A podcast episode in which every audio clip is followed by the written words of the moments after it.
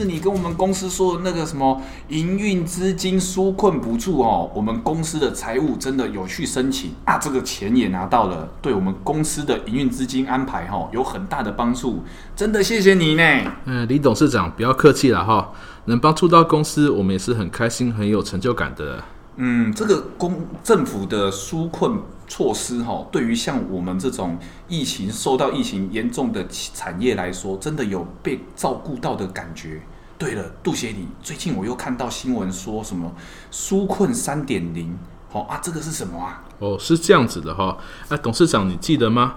我们之前申请的呃营运资金补助，是用今年三月的薪资清册来作为一个标准来补贴。呃，来去做个计算，今年四到六月支付的薪资，那这个就是纾困二点零的其中一个补助项目。哦，对，这个我有记得。那那纾困三点零的其中一个补助项目，也是有这个呃营运资金的纾困补助的。那概念是和之前申请是一样的哦。那可能会用今年七月的薪资清册来做一个标准，来补助今年第三季，呃，也就是今年的七到九月的薪资。哇，所以我们第三季的薪资也可以补助喽！快点告诉我怎么申请，跟以前一样吗？嗯，嗯哼，李董事长，呃，目前的纾困三点零刚于行政院的院会通过哈，那不过立法院目前还没有审议，所以目前还没有完全定案呢。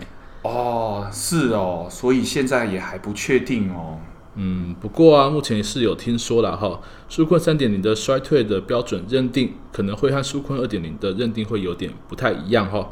呃，例如说，之前数控二点零的衰退认定是拿呃今年一到六月的任一个月的营业额和呃同年度、去年度或去年呃前年度来去比较，有衰退达百分之五十以上，那就是符合规定的哈。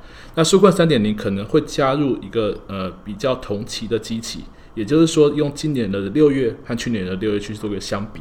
啊，另外啊，还可能会加入一个 EPS 的认定门槛，可能是说，呃，今年上半年或是去年必须要亏损才能去做一个申请哈。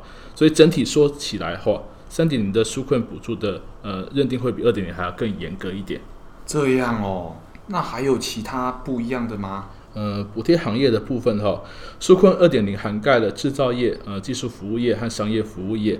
那纾困三点零的补贴呃行业别是目前还没有确定的哈。可能会是以贸易的服务业、会展产业、制造业和相关的技术服务业为主。啊，不过李董事长，你的公司是制造业了哈，所以应该是还在这个补贴行业的范围里面的哦。哦，那就好，那就好。嗯，还有一个要特别提醒你要注意的事项哈，就是因为呃目前纾困三点零的立法院呃尚未审议，所以具体的办法也是还没有正式的确定。